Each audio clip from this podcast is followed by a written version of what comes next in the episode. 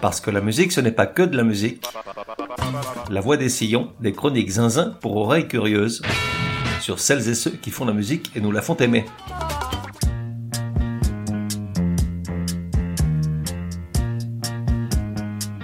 La voix des sillons numéro 67. Genre chanson française. Époque de 1962 à aujourd'hui, soit 60 ans de musique élégante et mélancolique. De 1 à 10, probabilité que tu connaisses. Dois-je vraiment répondre? Artiste, Françoise Hardy. Écoute bien tout d'abord cette chanson. Nous habitions tous deux la même ville et notre école était la même aussi. Le soir venu, les garçons et les filles sur le trottoir discutaient en amis. Tu te souviens de la pub Canada Dry? Attends, c'est pas bon, je recommence. Tu te souviens, vieux machin, Chine, de la pub Canada Dry? Bah là c'est pareil, ça ressemble à du François Hardy, ça a la sonorité d'une Françoise Hardy, mais ce n'est pas du François Hardy. Il s'agit en réalité de la chanson Gentil camarade, interprétée par Marie-Josée Neuville. Le truc de dingue, je n'avais jamais entendu parler de cette chanteuse jusqu'à maintenant. Et je suis prêt à parier un verre de Chablis que toi non plus. Et tu te dis, si personne connaît et si l'épisode cause de Françoise Hardy, qu'est-ce que tu viens nous bassiner avec la Neuville, gros naze? Et je te réponds, c'est juste pour situer une anecdote qui me laisse songeur, sans toutefois m'empêcher de dormir. La voici, la voilà, tralala. Un jour, alors qu'elle n'a encore que 17 ans, la Hardy se présente pour une audition chez Pathé Marconi. Guitare en bandoulière et trouille dans la poche, ce label étant à la recherche de nouveaux talents. Là, ils lui font chanter tout son court répertoire, vont même jusqu'à l'enregistrer afin qu'elle découvre sa propre voix sur bande, mais finalement lui signifie, désolé, qu'elle chante dans le même registre qu'une jeune artiste déjà signée depuis quelques années, la fameuse Marie-Josée Neuville, et que, désolé, il n'y a pas de place pour deux. Ça pourrait être désolé, ils peuvent l'être, car plus tard, la Hardy, pas fâchée pour un sou, elle qui cherche juste à enregistrer un 45 tours et à passer à autre chose, se rend chez un concurrent, Vogue, qui à l'époque cherche un pendant à leur Johnny Hallyday, celui-là même qui commence à faire des ravages dans le cœur des midinettes, et après une première audition où on lui conseille de prendre des cours de solfège, elle revient quelques mois plus tard, et cette fois on lui fait signer un contrat illico presto, avec le résultat qu'on connaît, la carrière sans fin et les dizaines de millions de disques vendus. Et je repense au type chez Pathé, celui qui l'a éconduite, s'en est-il remis? Certes, l'histoire de la musique populaire, mais également de l'édition littéraire, est émaillée de centaines de ces histoires où un artiste ou un écrivain connu raconte comment il a été ignoré par bon nombre de maisons de disques ou d'éditions avant de signer avec l'une d'elles. Mais je ne peux m'empêcher de penser à tous ces managers qui, par manque de flair ou de courage ou simplement par fainéantise, ont laissé filer une pépite. S'arrachent-ils les cheveux? Se mettent-ils à boire? S'enfuient-ils à l'autre bout de la planète après avoir changé de sexe? Non, pauvre pomme, j'ai pas dit un sexe plus grand, j'ai dit changer de genre. Tous les garçons et les filles de mon âge se promènent dans la rue de par deux. Tous les garçons et les filles de mon âge savent bien ce que c'est qu'être heureux. Et les yeux dans les yeux, et la main dans la main. Pour la petite histoire, peut-être un jour ferai-je un épisode sur Marie-Josée Neuville parce que, contre toute attente, ça a dû être une sacrée nana, censurée à plusieurs reprises pour les textes de ses chansons par trop posés pour l'époque. Écoute à l'occasion sur YouTube les chansons Le Monsieur du métro et, par derrière ou par devant, au moins savait-elle de quoi il retournait, pas comme France Gall lorsqu'elle chantait Les Sucettes. Et donc, Françoise Hardy, 78 ans, à ce jour. En ce qui me concerne, en tant qu'exilée à l'étranger depuis 30 ans, je ne conserve d'elle que des souvenirs de chanteuse pas d'emmerdeuse, car de cette dernière facette j'ignorais à peu près tout.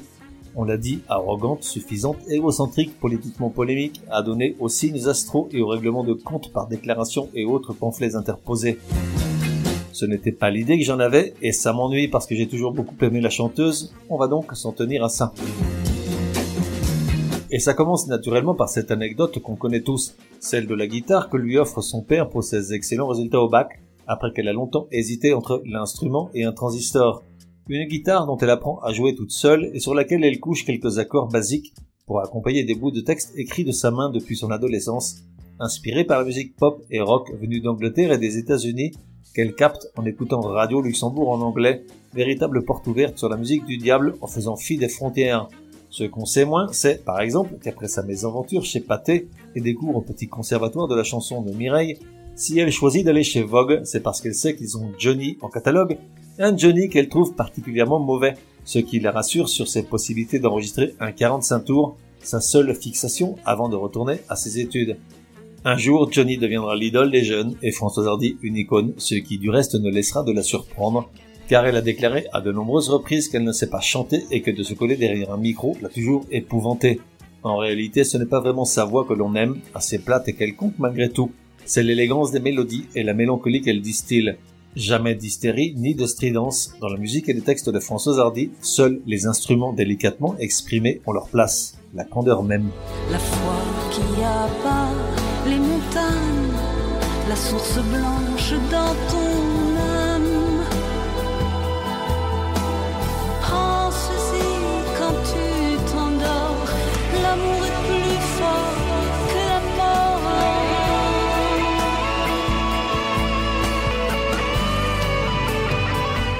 Et donc, la Hardy signe avec Vogue, qui sort dans la foulée un premier titre, La fille avec toi, le 6 février 1962, la chanteuse, qui vient de fêter ses 18 ans, passe pour la première fois à la télé, lors de l'émission En attendant leur carrosse, qui n'est autre que la diffusion des cours prodigués par Mireille et le petit conservatoire de la chanson, en noir et blanc bien entendu, et sur la seule chaîne de l'époque.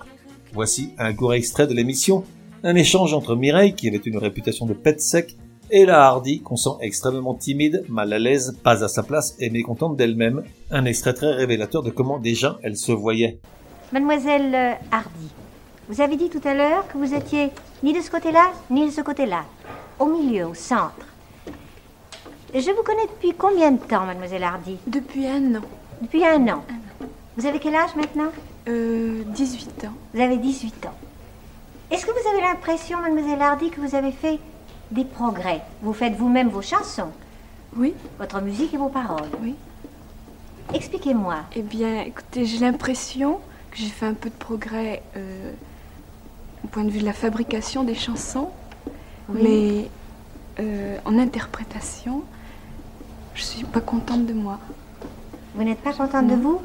En interprétation, Enfin, c'est ça? J'ai beaucoup à travailler, je crois. Qu'est-ce qui vous gêne? Est-ce que c'est la timidité? Euh, oui, bien sûr, j'ai le trac comme tout le Vous monde. voyez comme vous parlez tout de suite un petit peu plus fort. Malgré tout, le 45 tours se vend à 2000 exemplaires. Françoise Hardy flotte sur un petit nuage. Elle a réalisé son rêve un an seulement après avoir reçu sa guitare en cadeau. Puis le petit nuage se transforme en cumulonimbus de 15 km de haut lorsqu'elle rencontre quelques mois après Jean-Marie Perrier, le photographe de Paris Match puis de Salut les copains, qui va immortaliser à lui tout seul toute la vague yéyé et les années 60. La première séance n'est pas bonne, Françoise Hardy n'aime pas son physique, elle est totalement inconsciente de sa beauté surnaturelle et ne se prête pas au jeu. Il en faut donc une seconde, quelques temps plus tard, pour que le photographe commence son travail de starification de la chanteuse, dont le visage pourtant si doux, porte en lui la beauté du diable, a coupé le souffle. C'est en la rencontrant chez elle, en présence de sa mère, que Jean-Marie Perrier prend conscience de la modestie et l'humilité du milieu social de la chanteuse, lui qui a grandi dans un environnement favorisé, étant le fils biologique d'Henri Salvador et de l'actrice Jacqueline Porel, et officiellement reconnu par l'acteur François Perrier, mari de cette dernière.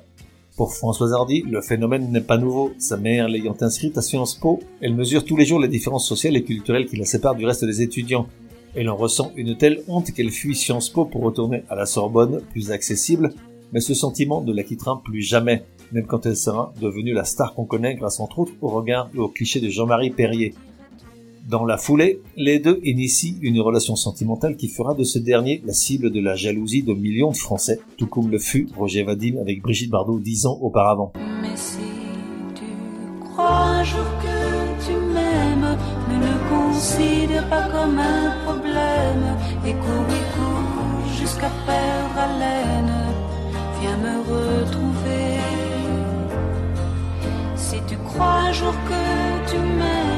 n'attends pas un jour, pas une semaine, car tu ne sais pas où la vie t'amène.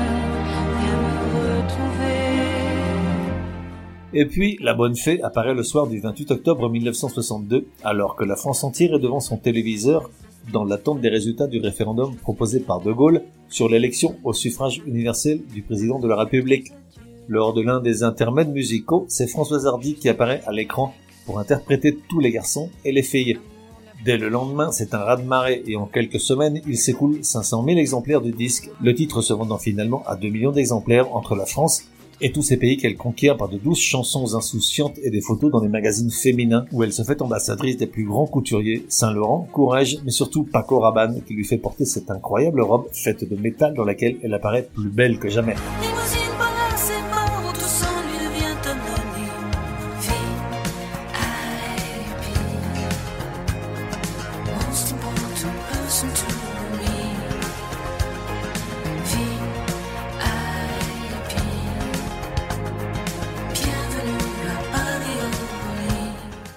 S'en suivent plusieurs années où elle est absolument partout, sur scène, à la télé, sur grand écran, dans les revues. Elle enchaîne les chansons, les concerts, les apparitions médiatiques, et si elle apparaît sur la fameuse photo du siècle réalisée en 66 par Jean-Marie Perrier, au milieu des 46 artistes qui font la mode yéyé, coincés entre le chanteur Antoine et un autre nommé Benjamin et dont je n'ai jamais entendu parler, encore un, elle se sent loin du style yéyé, plutôt gai et sautillant, le sien faisant la part belle aux bleus à l'âme, à la nostalgie du temps qui passe, aux amours qui se font et se défont. Et c'est à cette même époque que se noue l'idylle la plus bizarre que la France People ait connue. Françoise Hardy succombant au charme d'un Dutron dandy cool et cynique, cigare en bouche, auquel elle voue un amour indéfectible, malgré les infidélités du chanteur et son style de vie où priment les amis plus que les amours.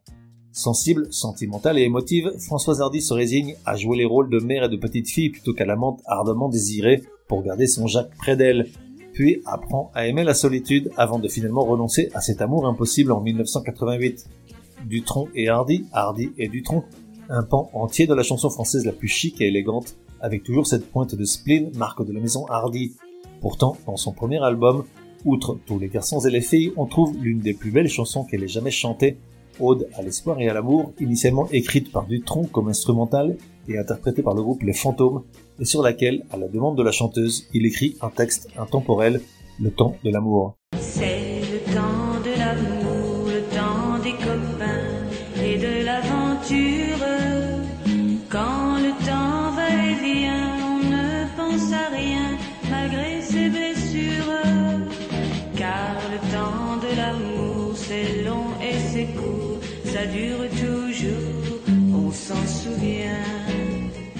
À partir de là, Françoise Hardy se fond dans le paysage musical et culturel français. Elle en devient un pilier, une présence rassurante, aimée et respectée, source d'inspiration pour un grand nombre d'artistes. Les albums qu'elle publie, 28 à ce jour, ne sont pas toujours des succès, certains passant même inaperçus. Mais elle sait régulièrement s'attacher les services d'artistes qui lui remettent le pied à l'étrier. Ainsi en est-il les chansons Comment te dire adieu de Gainsbourg en 69, Message personnel de Michel Berger en 73, J'écoute de la musique soul de Michel Jonas en 78, Tirez pas sur l'ambulance de Michel Fugain en 1982, ou encore Moi vouloir toi de Louis Chédid en 84. Petit medley de trois de ces cinq titres, les deux autres ayant déjà été reproduits auparavant.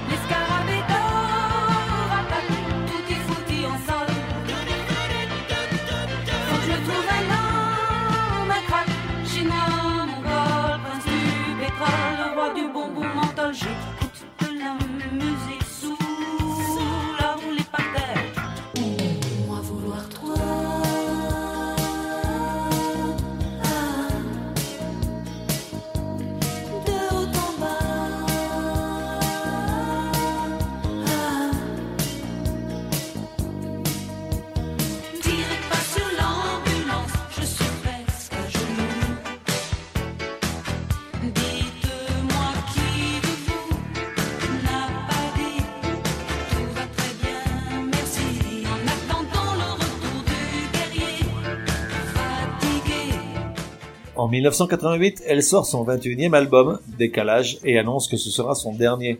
Elle se met en retrait et se met à écrire pour d'autres, comme Julien Clé ou Patrick Juvet. Mais le démon de l'interprétation revient vite. Ce sont d'abord de curieuses collaborations avec Malcolm McLaren, ancien manager des Sex Pistols, ou Damon Albarn, chanteur de Blur, puis de nouveau des albums, bien qu'à un rythme moins frénétique que lors de ses jeunes années. Certains n'ont aucun succès, d'autres, parmi ses plus beaux, sont vite certifiés disques d'or ainsi Clair Obscur en 2000 avec la chanson Si vous partez en voyage, et Tant de belles choses en 2004 avec la chanson homonyme déjà reproduite en début d'épisode. Elle publie également La pluie sans parapluie en 2010, L'amour fou deux ans plus tard, et enfin un dernier en 2018, personne d'autre, avec la magnifique Seras-tu là, écrite par Michel Berger. Dans tous ces albums collaborent avec elle un grand nombre d'artistes de tous âges, la grande Sophie, Jean-Louis Murin, Calogero, Étienne Dao et bien sûr son Dutron, chacun souhaitant rendre comme un dernier hommage à l'icône. Puis la maladie la rattrape de nouveau et la tient éloignée définitivement des studios, au moins jusqu'à ce jour. De tous ces albums, je retiens, puisque vous partez en voyage, une chanson originale de Mireille, celle du Petit Conservatoire, et Jean Sablon de 1935. Dans la version interprétée en duo avec son Jacques, les rôles sont inversés. C'est lui qui monte dans le train et elle qui le regarde disparaître depuis le quai. Quant au cochon de chef de gare, il est devenu, avec les années, cet enfoiré. Le contrôleur crie en voiture. L'enfoiré, il sait pourtant bien que je dois rester, mais je jure que s'il mon amour pour ce bagage. Et tout le reste, on s'en fout. Puisque vous partez en voyage, Mon chéri, je pars avec vous. Et voilà, cet épisode touche à sa fin. Lorsque je suis parti de France, j'écoutais sans relâche l'album Décalage, paru 4 ans auparavant. Pourtant, j'avoue qu'une fois installé à l'étranger, je l'ai perdu de vue et suis resté éloigné de ces frasques déconcertantes qui semblent gâcher un parcours unique et éblouissant. 60 ans de douce mélancolie française. Aussi, je ne retiendrai qu'une chanson avec laquelle clore cet épisode, une chanson qui, à mon sens et dans mon souvenir, la résume mieux que tout autre, Partir quand même.